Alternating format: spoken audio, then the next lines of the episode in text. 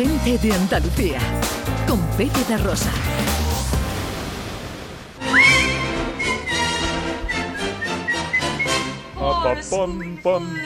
Un poquito de actualidad de noticias en torno al cine, Ana. Al cine en Almería. Bueno, es que esto es maravilloso. Eh, se cumple este año, a ver, la semana que viene empieza la edición número 12 del Almería Western Film Festival, ¿vale? La semana que viene, el 28 de octubre hasta el 31 de octubre, la edición número 12 y claro, un, festival de cine que transcurre en tabernas, que está dedicado al western, pues que os puedo decir que es imprescindible. ¿Qué vamos a tener aquí? Pues vamos a tener eh, seis largometrajes, cuatro documentales, 23 cortometrajes que van a ofrecer pues una visión global del western ahora a nivel internacional. Y además, ojo, os recomiendo que veáis el cartel, porque el cartel es una maravilla del, festival. Hay un homenaje, un premio in memoriam a Bud Spencer. ¿Os acordáis de, Hombre, de Bud Spencer, verdad? Pues Bud Spencer lo, recordamos de muchas películas con Terence Hill, pero también hizo con Terence Hill y, en separado, pues algún western que otro, ¿no? Eh, pues con Terence Hill recuerdo la saga de Le llamaban Trinidad, le llamaban y, Trinidad. y alguna otra. Y bueno, pues le hacen un homenaje, un premio in memoriam, pero también hay a, otros eh, directores y actores homenajes, ¿no? Bueno, actividades, eh, mil cosas. Yo recomiendo que echéis un vistazo a la página web de la Almería Western Film Festival.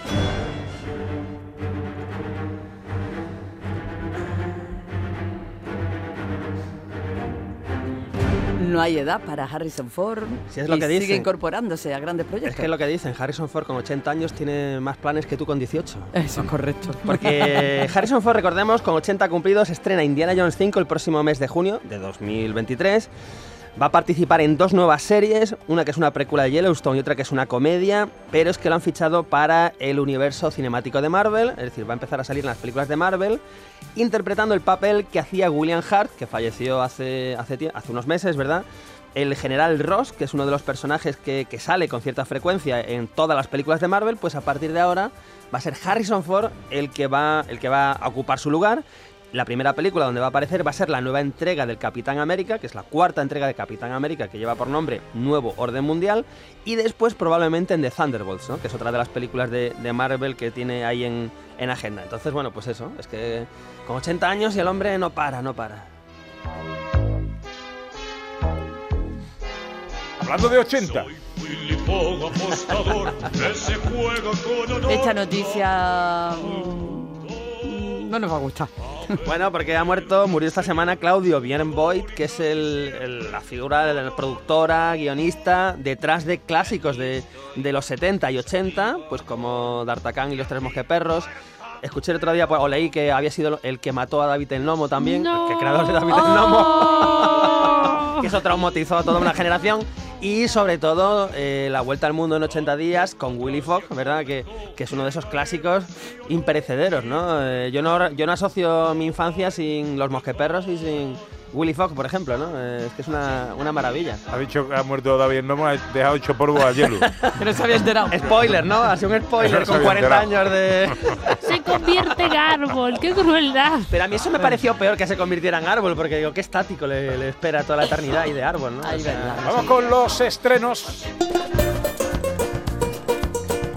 de la cartelera de este fin de semana. ¿Con qué empezamos, director? Pues hay que empezar con una película de superhéroes, pero no de Marvel, sino de DC, que bueno, va a ocupar todas las pantallas, las ocupa ya desde ayer en todas las pantallas del país. Se llama Black Adam. Mi hijo sacrificó su vida para salvarme. Estos poderes no son un regalo, sino una maldición nacidos de la ira. ¡Abrid fuego! Rey Maitean. Bueno, con un superhéroe muy fuerte por aquí. Porque tenemos a Dwayne Johnson, La Roca, haciendo de, Black Adam, eh, que por cierto dice el hombre que llevaba 15 años para, trabajando para intentar que esta película viera la luz, que es la película que pretende o va a intentar poner al DC a, la altura de Marvel, que es complicado porque Marvel la verdad es que a nivel comercial lo está, está arrollando, ¿no? ¿Y qué hace pues aquí La Roca? Pues bueno, se ha rodeado de un reparto de secundarios interesante, donde está, por cierto, Pierce Brosnan, que sé que es tu James Bond favorito, casi. Y, bueno, eh, director, ojo, director español, porque es Jaume Colet Serra, que que es un director que lleva afincado en Estados Unidos muchos años y que tiene grandes películas con Liam Neeson, por ejemplo. Y, y aquí, bueno, eh, tenemos a este superhéroe que ha sido dotado de poderes desde hace miles de años, que se libera. Aquí la particularidad es que Black Adam no es un, superhéroe eh, blanco, no es un supervillano negro. Se mueve ahí un camino ciertamente ambiguo que yo creo que es lo que puede hacerle eh, ciertamente atractivo. Como particularidad de esta película, voy a soltar un spoiler. No- Venga. No, pasa nada, ¿no? Porque realmente es un spoiler que pasa después de los créditos, ¿vale? Después de los créditos, Ah, pues yo sí.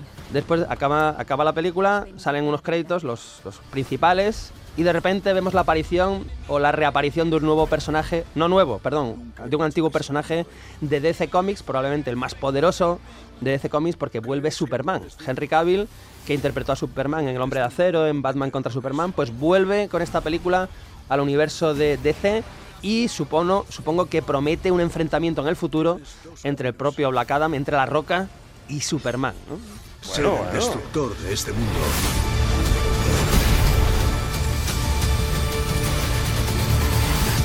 O puede ser su salvador. Bueno, vamos rapidito, director. Eh, hombre, tenemos al gran... Ahora se me ha ido el nombre de... Arturo Pérez a- Reverte. A Pérez Reverte en el cine. Hombre, a ver, es que esta es una película eh, rodada en Me Sevilla, mata, además, me mata Vigorra, ¿eh? Si me está escuchando, me mata Vigorra. basada en la novela, como Oye, esto decías. que de pronto se te eh, va un nombre. sí, sí, ¿sabes? sí, sí. Eh, Pues hay que cazarlo rápido, Mm. Pepe. Eh, eh, basada en la novela de La piel del tambor, que a mí me hace mucha ilusión además porque esta novela se presentó a mitad de los 90 en mi facultad. O sea, Arturo Pérez Reverte vino a mi facultad a mitad de los 90, al aula magna de filología, y allí estuvo el hombre presentando eh, La piel del tambor. Yo diría que estaba con... eh, con uno, ahora se me ha ido a mí el nombre, del, del amigo de Pérez Reverte, que murió... Que murió hace un par de años, eh, o hace unos años Cózar. más. Cózar. Rafa- estaba con Rafael de Cózar, Rafael de exactamente, que era profesor en filología precisamente. Y no sé si estaba Juan Eslava Galán, o eso ya me lo he imaginado. El caso que presentaron ahí la, la novela en la- en la, facultad. Sí, porque siempre se, se les ha visto juntos en eventos literarios y tal. Y, y bueno, recuerdo con mucho cariño porque fue una presentación previa a la salida de la novela, casi, o, o la salida inminente de la novela. Que es un, es un thriller, es un thriller muy entretenido que además tiene lugar en Sevilla. La película ha tenido el detalle de rodarse en Sevilla, o sea, tenemos escenarios naturales de, de Sevilla, como bien se puede apreciar en el tráiler.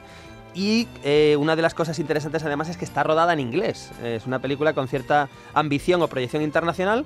El protagonista, el que interpreta a, mm, al, al cura, a Quart, es Richard Armitage, que vimos en películas como El Hobbit o en la serie Aníbal, donde interpretaba al villano del, del dragón rojo. Y después hay un reparto entre español y extranjero, porque está Maya Salamanca, pero está Paul Freeman, está Carlos Cuevas, está Jorge Sanz, ojo, Rodolfo Sancho. En fin, yo creo que es una película muy interesante eh, que espero que haya salido bien y yo, desde luego, tengo muchas ganas de ver. Conozco bien a los de su clase. Sacerdotes que perdieron contacto con la gente, sin una pizca de humanidad. Usted no sabe nada de mi trabajo. Se equivoca conmigo. Bueno, he leído por ahí que el autor eh, de la novela, eh, Arturo Pérez Reverte, está bastante contento con la versión cinematográfica. Es que tú imagínate que llega a decir que no está nada contento el fin de semana del estreno de la película. Ya, es ya, que ya. le apedrean. ¿no? Bueno, pero está bien, está bien, ¿no? La verdad es que no, no, no ha tenido demasiada suerte con algunas adaptaciones, pero, pero esta, espero, ya digo, espero que le haya salido bien, porque además es una trama que, que da pie a ser muy cinematográfica, muy movida y estoy de muy, muy. Siguiente estreno, comedia y misterio eh, americano, Pues para, mí, norteamericano. para mí este es el gran estreno del fin de semana que está ahí un poco escondido entre, entre La Roca y entre Pérez Reverte. Es una película que se llama Mira cómo corren. La víctima es Leo Copernic. Según parece, lo mataron en el vestuario.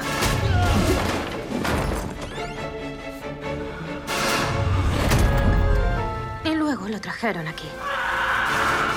¿Qué pasa aquí? Bueno, esta es película es que es un encanto de película, porque nos vamos a los años 50 a Londres, al teatro donde se está representando eh, La ratonera, que es una obra de teatro clásica de Agatha Christie, pues la historia clásica, hay una la gente en una mansión, hay un muerto, una serie de sospechosos, va a llegar el detective y va a investigar, ¿no?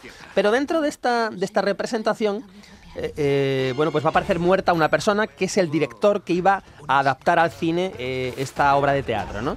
Y a partir de ahí, pues hay un juego eh, realmente entre la propia obra de teatro, entre la propia película que se iba a hacer y los diferentes personajes, ¿no? Pero hecho todo con un tono de comedia muy divertido, que respeta el Judanit, es decir, esta, esta trama de personajes, crimen y sospechosos y investigador y tal, pero con humor, con mucho dinamismo y con mucho cariño, porque además la propia Agatha Christie aparece como personaje en un momento dado de la película eh, aquí, ¿no? Y tiene un repartazo, porque es que está eh, Sam Rockwell, está Saoirse Roman, está Adrien Brody que hace un papelón, Ruth Wilson.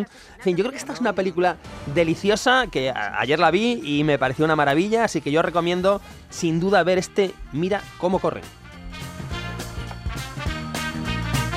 Y una- un estreno más, eh, cine fantástico familiar americano también. Así es, película familiar, esta es para toda la familia, eh, una película eh, que además que viene con presencia española y se llama Lilo, mi amigo el cocodrilo.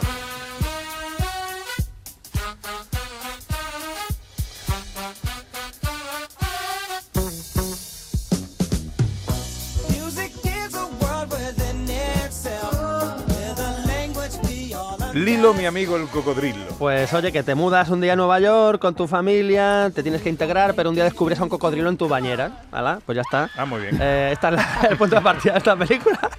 Y, y el, bueno, pues el cocodrilo pues se va a integrar en la familia, va a tener amenazas de los vecinos, en fin, es una En cosa muy curiosa, entre musical, entre comedia, entre cine familiar.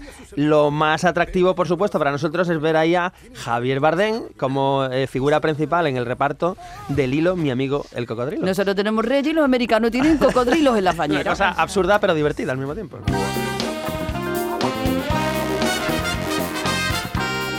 En la tele que ponemos, Pues tenemos a las tres y media una película, un western del año 72 americano que se llama Coraje, Sudor y Pólvora, ¿vale? Coraje, Sudor y Pólvora. ¿De qué va esto? Un joven agricultor que siempre ha deseado ser vaquero es contratado por un ganadero para conducir ganado durante un largo viaje. Como cosa curiosa, esta película fue nominada a Mejor Guión Original de Drama por el Sindicato de Guionistas en 1972. Yo no me pierdo hoy, Western, tres y media, Coraje, Sudor y Pólvora. en Canal Sur Televisión. Gente de Andalucía. Con Pepe Rosa.